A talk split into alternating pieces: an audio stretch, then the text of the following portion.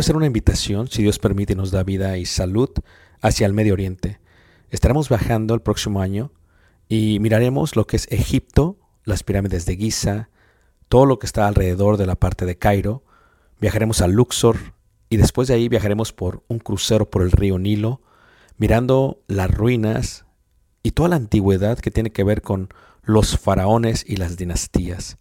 Después de ello tomaremos los desiertos, a través de lo que los israelitas pudiesen ver y lo muestra la escritura, tanto en el libro de Números como en el libro de Éxodo, y miraremos y llegaremos hasta el monte Sinaí, después subiremos el monte Sinaí, si Dios permite lo escalaremos y miraremos el amanecer.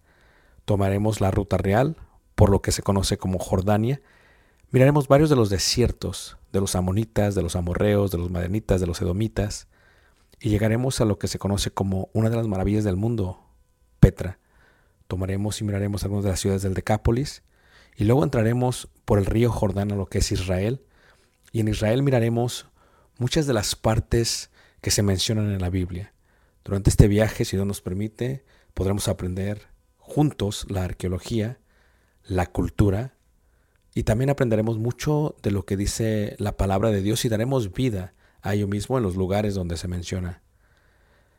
Esto será de gran bendición para mí y yo sé que Dios nos bendecirá a todos juntos si es que quieres aprender ello.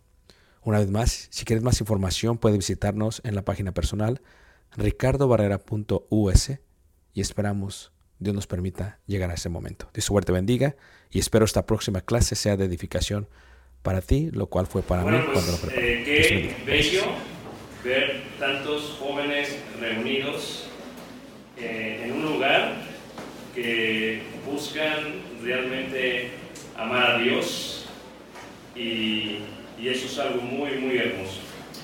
Vamos a abrir la palabra de Dios, vamos a continuar con las lecciones que estamos llevando a cabo.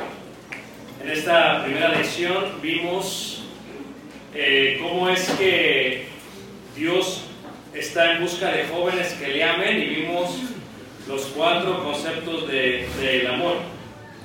Y cuando hablamos de los cuatro conceptos del amor, eh, o elementos del amor más correctamente, veíamos que son el conocimiento,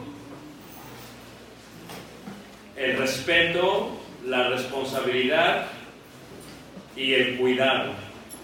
Ahora, en la primera carta de Juan, en el capítulo 2, se hace mención de lo contrario, ¿no? Primera carta de Juan, eh, capítulo 2, se hace mención de lo contrario. Esto es, si amamos a Dios, le amamos porque Él nos amó primero, le amamos porque le conocemos y por eso le amamos. Pero también, de otro lado, ¿qué es lo que Dios pide en cuanto a el amor? ¿Qué es lo que Dios pide en cuanto a ese amor? Dice ahí en la primera carta de, Juan, en el capítulo 2, en el versículo 12, dice así, os he escrito a vosotros hijitos, porque vuestros pecados os han sido perdonados por su nombre. Os he escrito a vosotros padres, porque conocéis al que es desde el principio. Os escribo a vosotros jóvenes, porque habéis vencido al maligno. Os escribo a vosotros, hijitos, porque habéis conocido al Padre. Ve cómo el contexto del conocimiento. Le conocemos, la pregunta es si entendemos, si tenemos entendimiento en cuanto a Dios. No todo el que le conoce entiende. Y ese es el secreto de la sabiduría. ¿Quién es sabio? Es sabio aquel que entiende el conocimiento de Dios. Y dice ahí, os he escrito a vosotros hijitos porque habéis conocido al Padre. ¿Cómo vemos o sabemos la diferencia entre quien le conoce y entiende? Quien le conoce, pero no actúa en cuanto al conocimiento. Quien le conoce, entiende y por lo tanto es sabio y le ama. Os he escrito a vosotros padres porque habéis conocido al que es desde el principio. Os he escrito a vosotros jóvenes porque sois fuertes y la palabra de Dios permanece en vosotros y habéis vencido al maligno. Y luego viene la parte del versículo 15. O sea, cuando veíamos a estos hombres en el libro de Daniel, hay varios conceptos en cuanto a varias cosas que se les suceden a ellos. Primero, vemos que ellos en la prueba mantienen su convicción.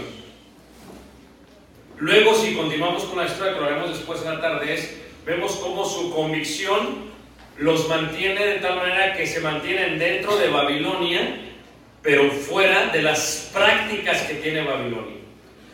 Y aquí dice, por ejemplo, el versículo que dice, no améis a el mundo, no améis al mundo. Pongan un separador ahí, vamos a ir al Evangelio de Juan, en el capítulo eh, 17, también ahí en el versículo, versículo 9, 17, 9 dice así de la de Juan, yo ruego por ellos, no ruego por el mundo, sino por lo que, los que me diste, porque tuyos son.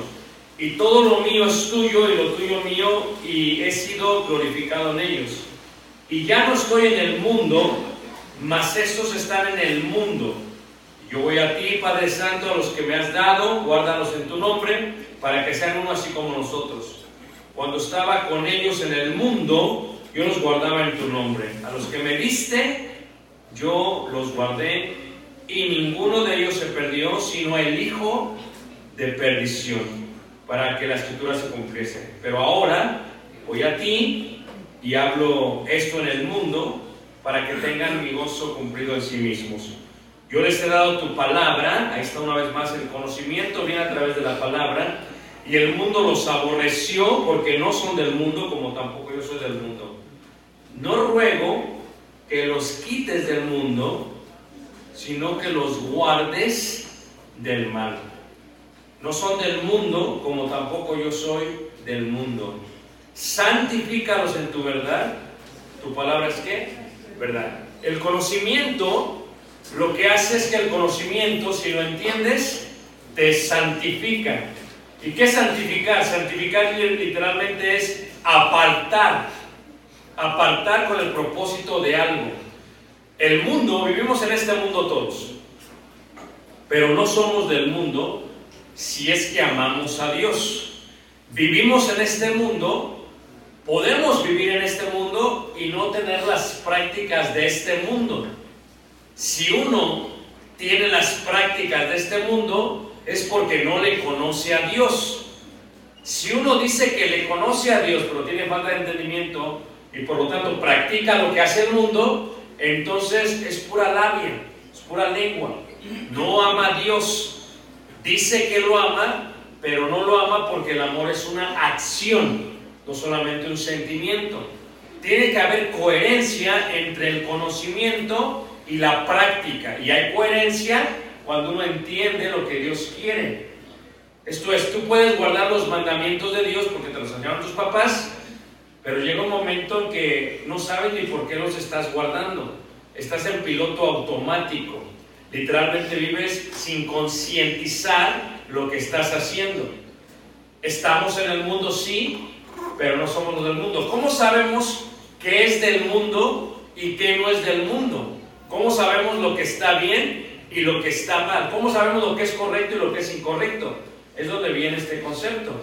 ¿Cómo entendemos lo que Dios quiere de nosotros? ¿Cómo sabemos que no debemos de amar al mundo? Ahora, si, si regresamos a donde les pedí que se parasen, ahí la primera carta de Juan, en el capítulo 2, eh, eh, en el versículo eh, 15, no améis al mundo ni las cosas que están en el mundo. La Biblia, la palabra de Dios, lo que hace es que separa lo que es del mundo y lo que es divino. Lo repito, la Biblia separa lo que es del mundo y lo que es divino. En el caso de eh, los príncipes en Babilonia, vivían en Babilonia, pero no comieron nada de lo que tenía que ver con aquello que prohibía la ley de Dios. Vivían en Babilonia, pero aunque les cambiaron la identidad, los nombres, preservaron los mandamientos de Dios. Luego lo pueden ver cuando piden que se arrodillen ante una estatua, no lo hacen. O sea, puedes ver cómo es que su convicción separó lo que es de Dios y no es de Dios. Nosotros, ¿cómo sabemos si amamos al mundo? Porque nuestras acciones son parte del mundo. Esto es, si yo conozco a Dios a través de su palabra y hago lo que el mundo hace, entonces soy un mentiroso. La palabra de Dios separa lo mundano de lo divino. Mira, vamos a verlo de otra forma. Ahí en Santiago, en el capítulo 3, dice ahí Santiago capítulo 3, en el versículo, en el versículo, eh, Santiago capítulo 3, ahí dice, eh, capítulo 4, perdón, versículo, Santiago, dice así, capítulo 3, desde el versículo 14 antes de entrar al capítulo 4. 3.14 dice así, pero si tenéis celos amargos y contención en vuestro corazón, no os jactéis ni mintáis contra la verdad. Porque esta sabiduría no es la que desciende de lo alto, sino terrenal, animal, y dice ahí, y diabólica. Ahora, vean el concepto, ¿ok? Quiero que entendamos esto. Cuando vemos, ya, tiré, perdón, tiré la lupa, pero está bien. Cuando ven la idea de la separación, les voy a dar un ejemplo, ¿ok? Para que se despierten porque los veo un poquito cansados, ¿ok? Vean, hablemos de la intimidad física, de la, de la sexualidad entre un hombre y una mujer.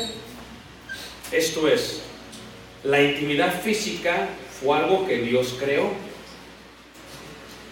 Lo creó con varios objetivos, varios propósitos. Uno de ellos es el tener hijos. Yo les decía hace rato y, muchos entendieron, ustedes están aquí porque sus papás se besaron. O sea, aunque es difícil pensarlo y a veces te, te traumatiz- traumatizas porque lo piensas, o sea, tu papá y tu mamá tuvieron intimidad física y por eso estás aquí, aunque se vean serios. Es parte del show. Entonces. Entonces, ¿qué es lo que sucede? Lo que pasa es que la intimidad física fue para eso. Pero también la intimidad física no solamente es para procrear, es para que una pareja pueda satisfacer sus pasiones unos con otros y se la pase bien toda la vida. Tú lees, por ejemplo, Proverbios capítulo 5, versículo 8, dice que eh, alégrate con la mujer de tu juventud. Y luego sigue diciendo, y sus caricias te satisfagan todo el tiempo. Dices, wow. O sea, Dios permite la intimidad física, está bien, es parte de la vida. Sí, cuando dos personas se casan, tienes esa es la acción de la intimidad física. Entonces, todos pueden participar de la intimidad física dentro de algo que está divino, que algo que es correcto, que algo que está bien. Por otro lado, se puede hacer el mismo acto de la intimidad física de una manera incorrecta, bajo una sabiduría terrenal, animal y diabólica. Levanta la mano que está siguiendo. Entonces, cuando uno ama el mundo, estamos en el mundo. Puedes hacer esta acción del amor físico, el amor eh, íntimo, eh, eh, el sexo, bajo lo que la palabra santifica, porque cuando dos personas contraen matrimonio, cuando dos personas están juntas, bajo la bendición divina, tener intimidad física no está mal, aunque no sea para procrear. Yo decía esto a los matrimonios, decía, imagínate tú, si fuera nada más para procrear, entonces uno sentiría pasión cada nueve meses. De otra manera, ¿por qué sentimos pasión todos los días? Esto es algo muy normal. Dios lo creó. Si lo sacas dentro de la sombrilla bíblica y lo colocas en el mundo, el mismo acto físico es pecado.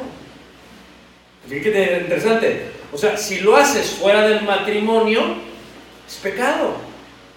Si lo haces cuando te casas con otra persona que no es tu cónyuge, es pecado. Si lo haces con alguien de tu mismo sexo, es pecado. O sea, ya, ves cómo es la misma acción. ¿Qué es lo que santifica la acción? El conocimiento de Dios.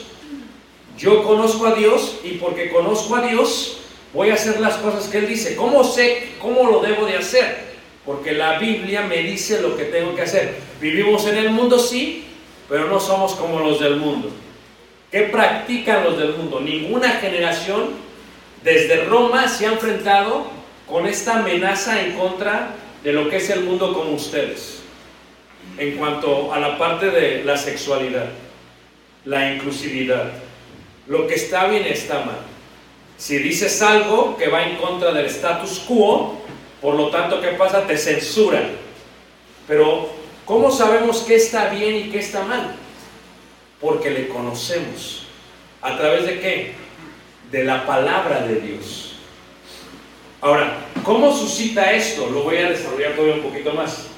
Dice ahí en 3, eh, capítulo 4 de Santiago, versículo 1. ¿De dónde vienen las guerras y los pleitos entre vosotros? ¿No es de vuestras pasiones las cuales combaten en vuestros miembros? O sea, ¿por qué la gente ama el mundo? Porque sigue la sabiduría diabólica. ¿Por qué la gente ama el mundo? Porque la gente no puede controlar sus pasiones y sus concupiscencias. Versículo 2. Codiciáis y no tenéis, matáis y ardéis de envidia. ¿Por qué la gente roba? Porque quiere un estatus más alto. ¿Por qué en la juventud nos gusta traer cosas de marca? Porque queremos sentirnos mejor. Porque nuestra autoestima está baja. Porque queremos elevarnos. ¿Ok? La fama es parte de lo que Dios no quiere que seamos de. Esto es, la fama trae soberbia. ¿Lo estás viendo? Dios dice, sé humilde porque yo doy gracia a los humildes. ¿Y qué pasa con los otros? Y yo peleo contra los soberbios. Es un concepto de fama. Piensa tú como mujer, como doncella, ¿por qué te pintas? No está mal que te pintes, ¿ok? No, no, no llores. O sea, te pintas porque te quieres ver bien, ¿sí? ¿Por qué no te peinas? No, eso no te veo. O sea, tiene que ver con el aspecto de fama, de amar. Porque me atrae, lo quiero ser, quiero ser de esa manera. Nadie tiene un problema como el que tienen los jóvenes el día de hoy. Dios te hizo tal y como eres. ¿Por qué te alteras? Por un problema de aceptación, de autoestima y de fama. ¿Por qué queremos ciertos trabajos? Por un problema de aceptación, de estima y de fama. Es un concepto de que estamos en el mundo, pero no somos qué? Del mundo. Pablo dice, estemos contentos con el sustento y con el abrigo, pero ¿cómo trasladamos este, este sentimiento esta doctrina a los jóvenes? Porque la verdad, ¿quiénes son los más populares en la escuela? Los que se ven mejor. Para verse mejor, tengo que hacer ciertas cosas que hace el mundo. Viene entonces a ver ello y dice, ¿de dónde vienen las guerras? De la envidia. Veo a mi amiga que se peina de una manera y me quiero peinar igual y ser mejor que ella. Entre los hombres veo a un muchacho que pues está bien formado, ¿verdad? Bien cuadrado. Eh, puedo jugar hasta, hasta ajedrez en su pe, en su... Entonces, ¿qué pasa? Viene un cierto tipo de envidia. ¿Tampoco no? Yo todo el día estoy así y no sale nada. No tengo, no puedo jugar ajedrez, solamente una bolita mágica. Dice, ¿qué está pasando aquí? es ese concepto de, dice ahí, codiciáis y no tenéis, matáis y ardéis de envidia y no podéis alcanzar, combatís y lucháis, pero no tenéis porque, por, dice, no tenéis lo que deseáis, porque no pedís, pedís y no recibís porque pedís para gastar vosotros. Dice, oh almas adúlteras. Fíjate, tú y yo, si recibimos a Dios, si amamos a Dios, si obedecimos a la palabra de Dios, es como si nos hubiéramos casado con Dios.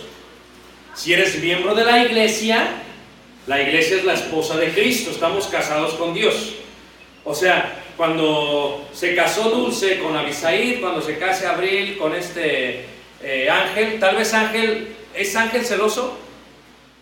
No lo veas, ¿es sí o no? Sí, es celoso. Entonces, a veces pasa que el hombre empieza a celar porque él la quiere exclusivamente para él. No quiere compartirla con nadie. Y hasta se la llevó a Torreón. Se la trajo a Monclova. O sea, ya no la quiere compartir con nadie. ¿Qué pasa? Es exclusivamente para él. La iglesia es exclusivamente para Dios. Entonces, si la iglesia se casa con Dios, tiene una relación con Dios. Si la iglesia tiene intimidad espiritual física con alguien más, la iglesia está adulterando. ¿Recuerdan la parte del sexo? Bajo la sombrilla bíblica es bendición de Dios. Si fornicas, si no estás casado y lo haces, es maldición, aunque es el mismo acto. ¿Cómo es el mismo acto?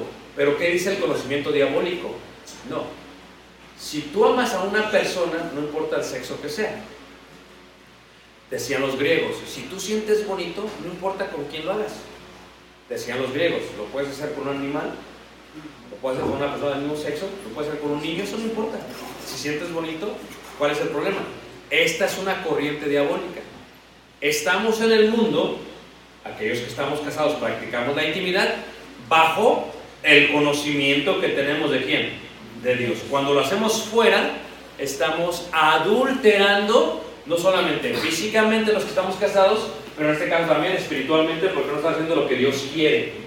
Dice el capítulo 4, versículo 4. O almas adúlteras, ¿no sabéis que la amistad del mundo es enemistad contra Dios?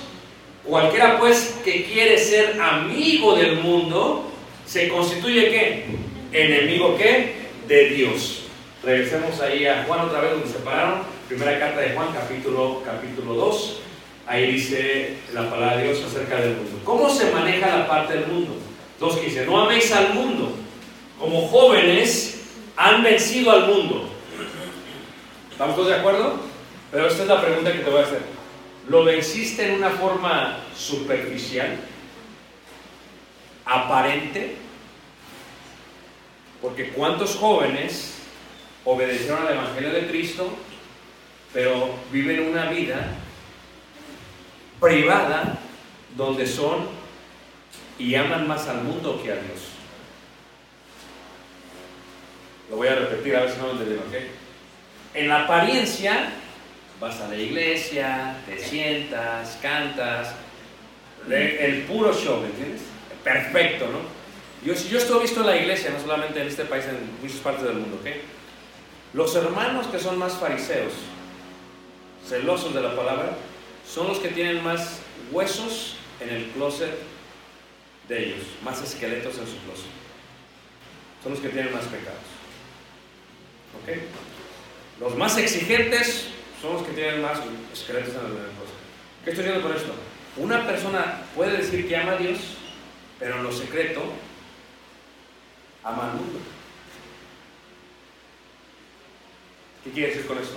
Una persona puede decir que ama a Dios, pero ama al mundo. ¿Cómo se ama al mundo más que a Dios? Digámoslo leyendo ahí. Dice en el versículo 15, no améis al mundo ni las cosas que están en el mundo. Si alguno ama al mundo, el amor del Padre no está en él. O sea, si yo amo al mundo, no tengo el amor de Dios. El amor no es un sentimiento, el amor es qué? Una acción.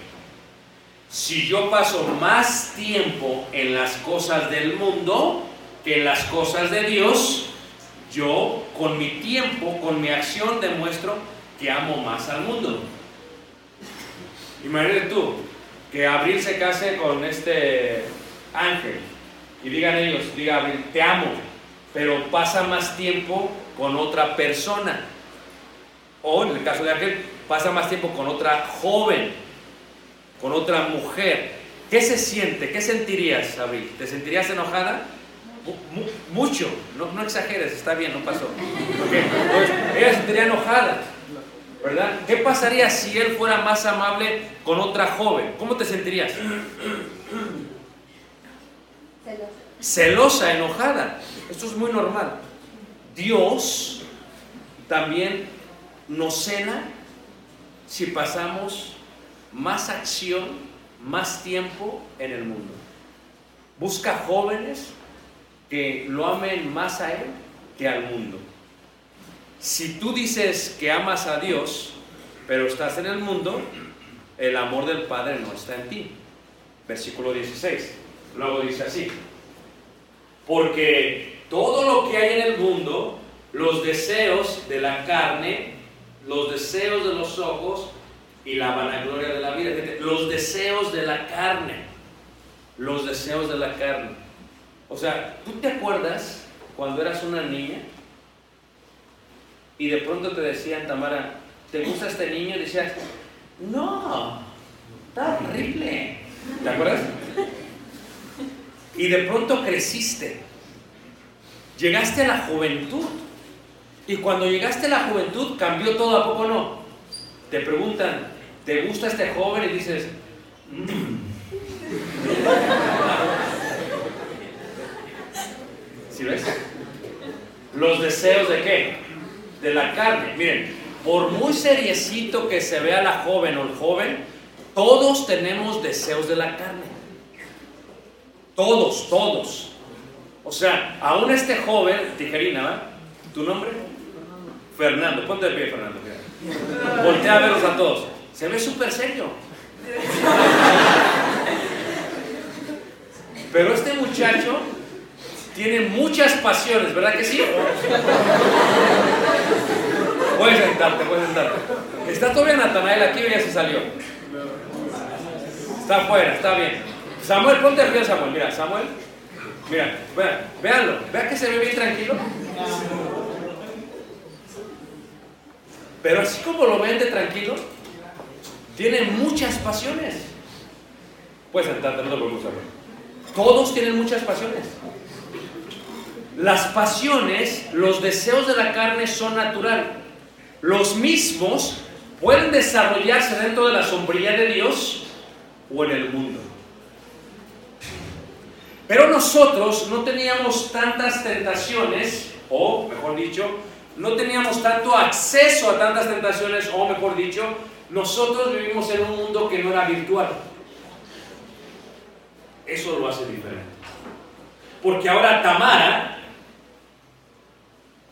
puede ver a cualquier muchacho en cualquier hora del día, no que los vea. No llores, mija, no te estoy... Ella puede ver a cualquier muchacho. Yo le decía esto a los jóvenes apenas, que es increíble cómo ha cambiado, no voy a hablar del fútbol mexicano, pero voy a dar un ejemplo solamente. Disculpen los de, los de Monterrey. es increíble cómo ha cambiado. Te voy a decir cómo ha cambiado, mira. Tú ve un partido de los ochentas de un joven, de los jóvenes. Estaban todos bien flacos. Traían chores, parecían bermudas larguísimas. Y cuando metían el gol, cuando corrían, parecía que el aire se los llevaba. Parecían papalotes. Ahora, ¿cómo ha cambiado esto a esta década? En esta década, la mayoría de los jugadores tienen que tener un cuerpo de fisiculturismo. ¿No es cierto? Y cuando se cuando meten un gol, ¿verdad que sí, Samantha? ¿Qué es lo que hacen? Ah, ¿cómo sabes? ¿Quién? ¿Qué jugador? ¿Ah? Quiñac, mira. Está bien Diego Quiñac, mija, tranquila. Ahora, se quitan la camisa porque son los deseos de la carne. Esto es normal. Cómo controla los deseos de la carne es parte de cómo vas a amar al mundo. Los deseos son normales, no te sientas mal. A un hijo le digo, mi hijo es normal que sientas deseos. Dice, ay, acá, es normal. Yo también sentí, ay, acá. Es normal. Todos sentidos, pero ¿cuál? ustedes viven en un mundo virtual. Antes, ¿qué pasaba? Vamos a decir la mamá de Samantha. Si viera un jugador que se quitaba la playera, primero ella tenía que tomar lo que se llamaba en aquel una videocasetera y grabarla grabar cuando mete el gol sin que nadie viera y grabar. Y luego ya tenía que sacar el VHS, el cassette, regresarlo, meterlo y reproducir. Y luego sacarlo, regresarlo y reproducir. Para poder ver cuando se quitaba la qué. La playera, dijo Samantha, yo no dije esto, ¿eh? Ni siquiera dije el jugador, ya dijo todo, se, se confesó. Entonces, ¿qué sucede? Ustedes viven en un mundo virtual.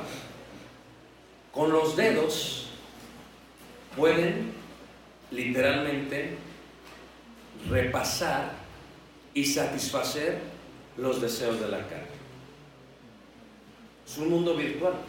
Yo no viví en este mundo. Es un mundo virtual.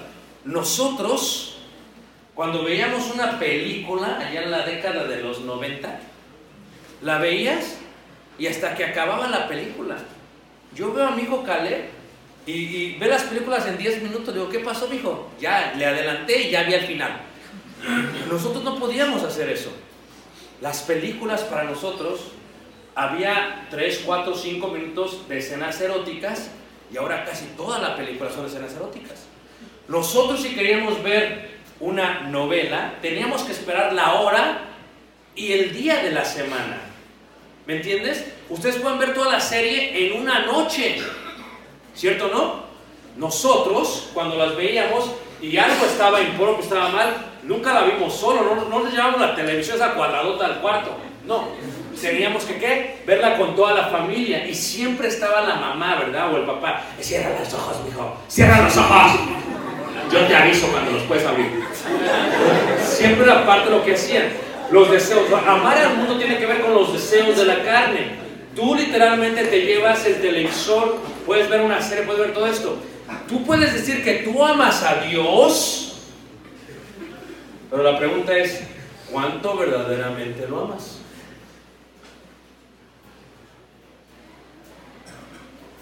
O sea, imagínate, imagínate tú, Samantha con su, con su, móvil, con su móvil, con su, dispositivo, ¿verdad?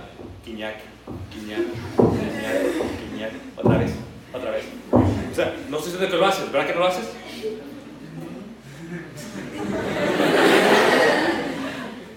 Pero ahora imagínate, la mujer en la parte física con los deseos de la carne es muy distinta al hombre. La mujer es más emocional. ¿Tú nunca has visto cuando, cuando pasa un video de TikTok o de Instagram que es algo emocional? La muchacha, ¡ah, el gatito, míralo! ¿Sí ves? El muchacho es distinto. Porque el hombre es visual. Su imagínate tú, bien serio, pero bien apasionado. teniendo su televisor en su mano, el acceso a todo el mundo. Porque el que ama el mundo, los deseos de qué? De la carne. Ahora, ¿cómo se desarrollan los deseos de la carne? Fíjate cómo sigue diciendo ahí. Dice, los deseos de los ojos. ¿Cómo se ama al mundo? Con esto. Con esto.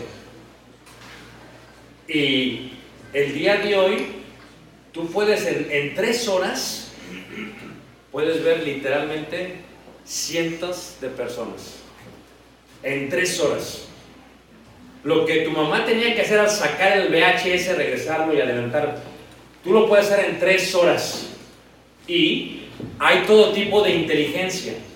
Hay inteligencia emocional, inteligencia sentimental, inteligencia espiritual e inteligencia artificial. ¿Qué es la inteligencia artificial? Es aquella que te está estudiando todo el tiempo. Literalmente. Levanta la mano, ¿quién tiene Facebook aquí? Ah, no, siendo tan viejo. ¿Quién tiene Instagram? Ahí están todos. TikTok. Ah, pecados. No, es bien. ¿qué sucede? Tienes tú literalmente eh, eh, el video, el acceso a los videos. El sistema te está estudiando. Te está estudiando literalmente. Ah, hay un programa eh, en una serie, un documental en Netflix, le pidieron muchos de la gente que lo vieran, y habla acerca de cómo te estudian los medios a ti. O sea, literalmente, si tú pones un video, un reel, un reel, no sé cómo le aquí, ¿cómo se dice? Reel, oh, disculpe, es que me speak English. Si pones un reel, un reel, ¿qué es lo que sucede? Si pasas más de ciertos segundos, dice la internet, ah, a este, a este Leonardo, a este Leonardo le gusta, dime el nombre de un artista. No sé, yo veo puros gatos. Ah, puros gatos. La verdad, ¿qué ve? Ok, tú dime un nombre de un artista. ¿Ah? Ah, Bad Bunny. Ah, tú estás también, espérense. Si tú ves un video de Bad Bunny y duras 3 o 4 segundos, el sistema sabe que lo que a ti te atrae es Bad Bunny. Y el sistema te va estudiando. ¿Nunca te has dado cuenta cómo a veces en tu teléfono de pronto te regresan videos que son similares? Y dices, oye, es- este sabe más que yo. Literalmente te está estudiando. Así es el diablo. El diablo es como la inteligencia artificial. Te está estudiando. ¿Cómo te llamas tú, Ramón? Sí. Reynolds. Reynolds. Tú vas en la calle y ves una muchacha con el cabello rubio, rubio. Ah, aquí está, tu cultura. Está bien, está bien. Vamos a decir que ve. ¿Eres celosa? Ok, deja agarrar a alguien más porque no se van a pelear. A ver, ¿tú cómo te llamas? Samuel. ¿Hay alguien aquí con quien te vas a casar? ¿Tú estás? ¿Vas a contestar fielmente? Esa. ¿Listo? Fíjate. Tú ves, vas caminando por la calle y ves una muchacha con el cabello. No, no, no. Cabello rubio. Castaño, castaño. Alta. Alta. Entonces, ¿qué pasa? El diablo le pone en la calle puras muchachas altas con cabello, ¿qué? Castaño. Porque el diablo lo que está haciendo está viendo. Y pasa la muchacha y se le queda viendo uno, dos, tres, cuatro, cinco, seis, siete, ocho. Dice el diablo, a este le. Ahora, pasa una rubia y le hace.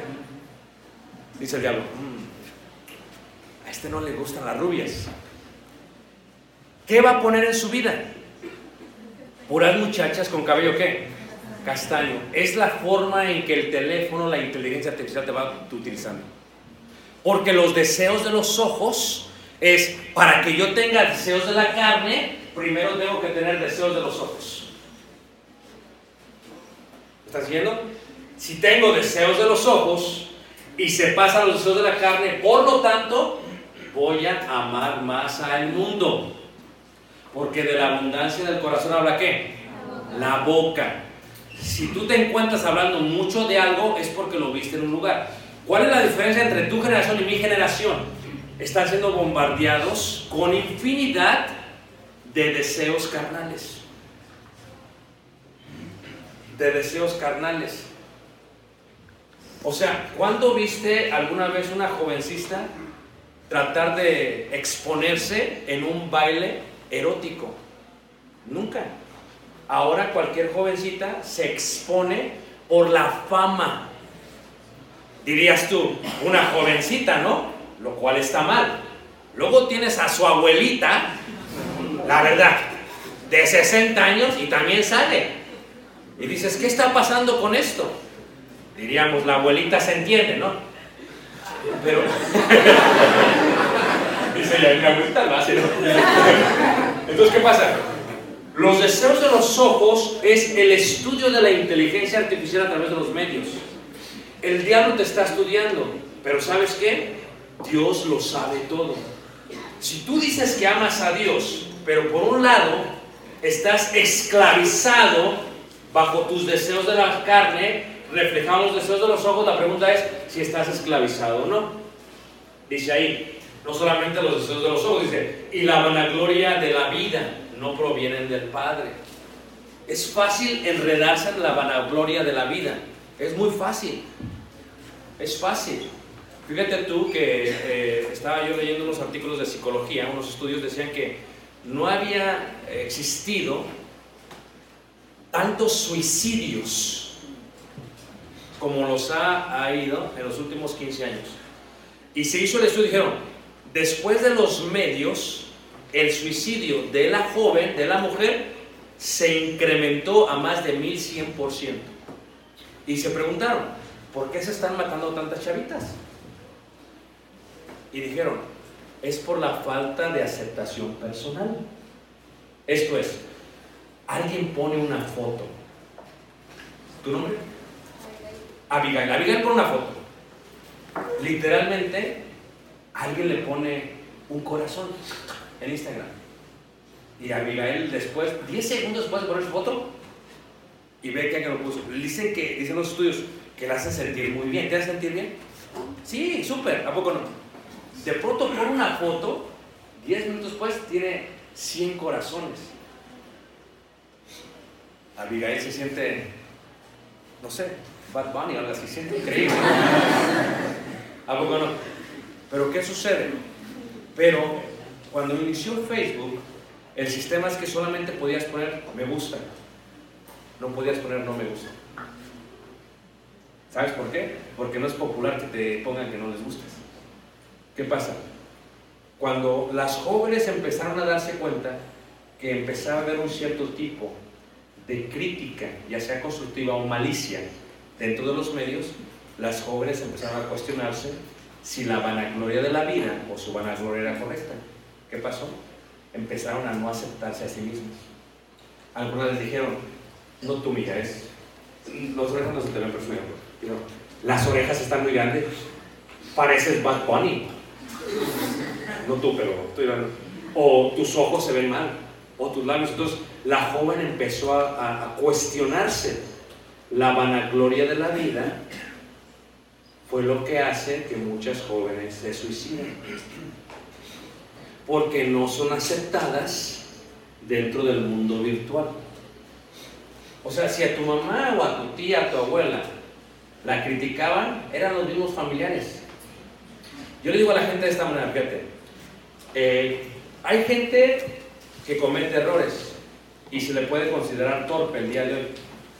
Nada más que hay gente torpe hoy, la misma gente torpe que había hace 30 años. La diferencia es que con los medios magnifica. Tú puedes ser torpe hace 30 años y solamente sabían tres de tus amigos que eras torpe. Pero hoy eres torpe, se hace viral tu video y dos millones de personas saben que eres torpe. Se magnifica. Esto produce que la vanagloria de la vida se pierda. No estoy diciendo que está mal que uses Instagram. No estoy diciendo que está mal que uses los medios.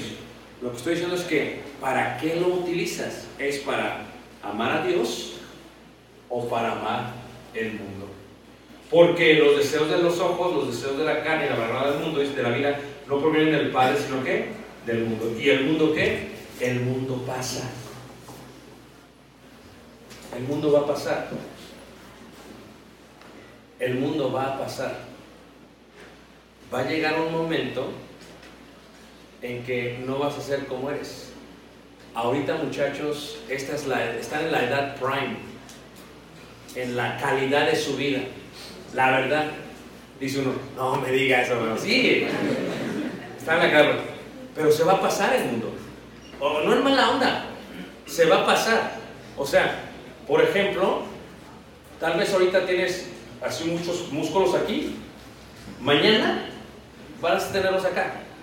Es parte de la vida. Tal vez, te veo a ti porque me estás viendo a mí también. Déjame a alguien más porque es hábito. ¿Ok? La, la vida se va a pasar. Ahorita como joven tal vez estés en tu prime, pero todo se va a pasar. La cara se te va a arrugar. A muchos hombres el cabello se les va a qué? A caer. Discúlpenme, es la verdad. ¿Y qué pasa? El mundo pasa y sus deseos pasan. Va a llegar una edad en la que cuando yo hablaba de la ah, pasión, de la relación sexual e íntima, se va a pasar, muchachos. Ahorita están, eh, están a su fulgor. Es como un volcán. Ahorita están en erupción total. Pero no siempre están en erupción total. ¿Qué pasa con los volcanes? Llega un momento en que deja la erupción, se hace como el Popocatépetl y luego nada más echan humo. Y después, ¿qué pasa? Se hacen islas. Y después, ¿qué pasa? No hace nada. Para el hombre, para nosotros, llega una edad que eso ya no es importante. Dices, ¿de veras, hermano? Sí, porque el mundo pasa y qué? Y sus deseos. La vanagloria pasa y qué? Y sus deseos. Si tú entiendes esto, entonces vas a amar más a Dios y su palabra, porque el que hace la voluntad del Padre permanece para qué? Para siempre. Va a llegar un momento que tengas intimidad física bajo la sombrilla divina. Es lo que le dice Pablo a los Corintios. En cuanto a lo que me escribisteis, bueno le sería al hombre no tocar mujer, pero a causa de las fornicaciones, cada uno tenga su propia mujer y cada uno tenga su propio marido. ¿Qué indica? Va a llegar ese momento, muchachos, no se aceleren. Tómense el tiempo, no hagas nada antes de tiempo. Claro, si expones tus ojos a los medios y ves constantemente que mete goles, pues ciertamente va a provocar una pasión, un deseo carnal. ¿Qué es lo que haces?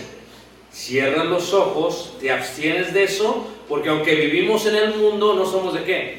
Del mundo. Y si abstienes de eso, menos provocarás tu cuerpo. Por eso usted está en una gran guerra espiritual, porque su guerra no solamente es física, su guerra ya es virtual. Yo le digo a los padres de una clase apenas, digo, mira, si tu hijo ya tiene celular, ya tiene data, ya tiene internet, ya los violaron. ¿Cómo que los violaron? Virtualmente. O sea, el acceso que tú tienes a la información de los medios es increíble. Ya los violaron. Es una realidad. ¿Qué provoca eso? Cuando una persona no se ha desarrollado bien y no tiene conocimiento bíblico, provoca una adicción virtual, una adicción espiritual y eventualmente amar al mundo más que amar a Dios. Dice aquí, y el mundo pasa sus deseos, pero el que hace la voluntad de Dios permanece para siempre. Quiero terminar por eso solamente la lección.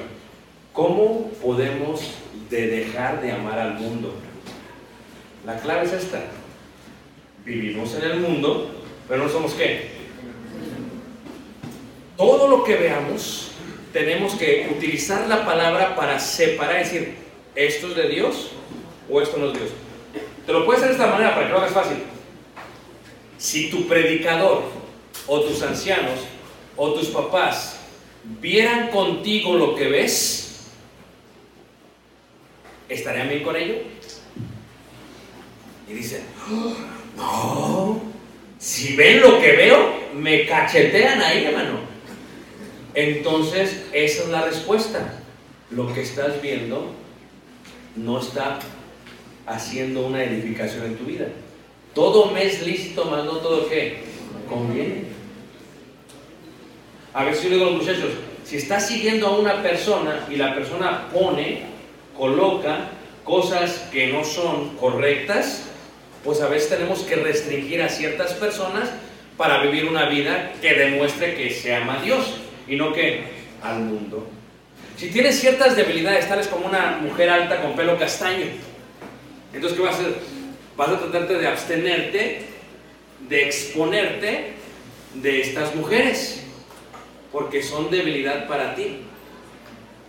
Tienes que tener muchísimo cuidado, porque los deseos de los ojos producen los deseos de la carne y lo mismo produce que amemos más que al mundo. Y si alguien se constituye amigo del mundo, se constituye enemigo de quién? De Dios. Es una decisión que tú vas a tomar. La pregunta es, ¿cuánto amas el mundo? Regreso a lo que decía al principio. Me, me, me impresiona ver mucha gente dentro de la iglesia que dice que ama a Dios, pero en lo secreto aman más al mundo. Yo he estado 30 años ministrando el Evangelio, he visitado muchas iglesias de Cristo y he conocido muchos hermanos que son tajantes y celosos, exagerados. Y a través del tiempo, les decía yo, estos, estos hermanos de pronto salen que tenían una familia en otro lado, que eran homosexuales, que, o sea, dices, porque la gente que es así, normalmente rehuye de su misma persona. Entonces, lo que a Dios, lo que Dios quiere ver en ti, no es una vida aparente consagrada a Él que le ame. Lo que Dios quiere ver en ti es una vida secreta que le ame. Porque en la primera lección vimos, Dios es omnisciente, todo lo sabe, ¿sí o no? Dios es omnipresente, está en todo lugar, ¿sí o no?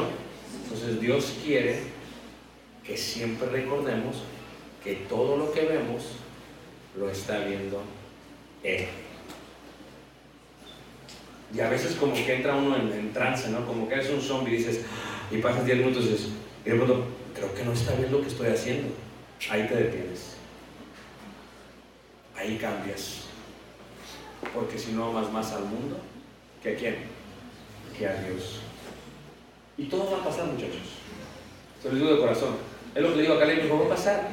Aguántese, va a pasar. Va a llegar un momento que vas a conocer a una persona que te va a amar tanto como tú la vas a amar a ella y van a estar bien. Pero todo tiene su tiempo. Pero el mundo pasa y sus deseos. También esto se va a pasar. Por eso mi invitación para ustedes esta tarde ya, antes de comer, es esta, es muy sencilla. Si tú estás viviendo una vida secreta que declara un amor más profundo al mundo que a Dios, debes de considerarlo. Porque Dios lo sabe, porque Dios lo ve y porque Dios está esperando que le ames más que al mundo. Y si tú estás luchando, como todos estamos luchando, es normal. No te sientas mal. Es parte de la vida. Ahora, si todavía tienes conciencia, es bueno. Si tú sientes que pecas, eso es bueno. Porque cuando ya no sientes que estás pecando, eso es malo. Cuando está cauterizada tu conciencia, es, es un problema. Y aquellos que luchan constantemente por hacer las cosas bien, sigan así, muchachos. Y Dios los va a bendecir. Levanten la mano, ¿quién no entendió? ¿Tienen hambre? Bueno, pues vamos a cantar un himno de invitación y después continuamos con el programa. Pasará nuestro hermano para dirigir este himno. Pásalo. Pongamos de pie para este himno. Pásalo.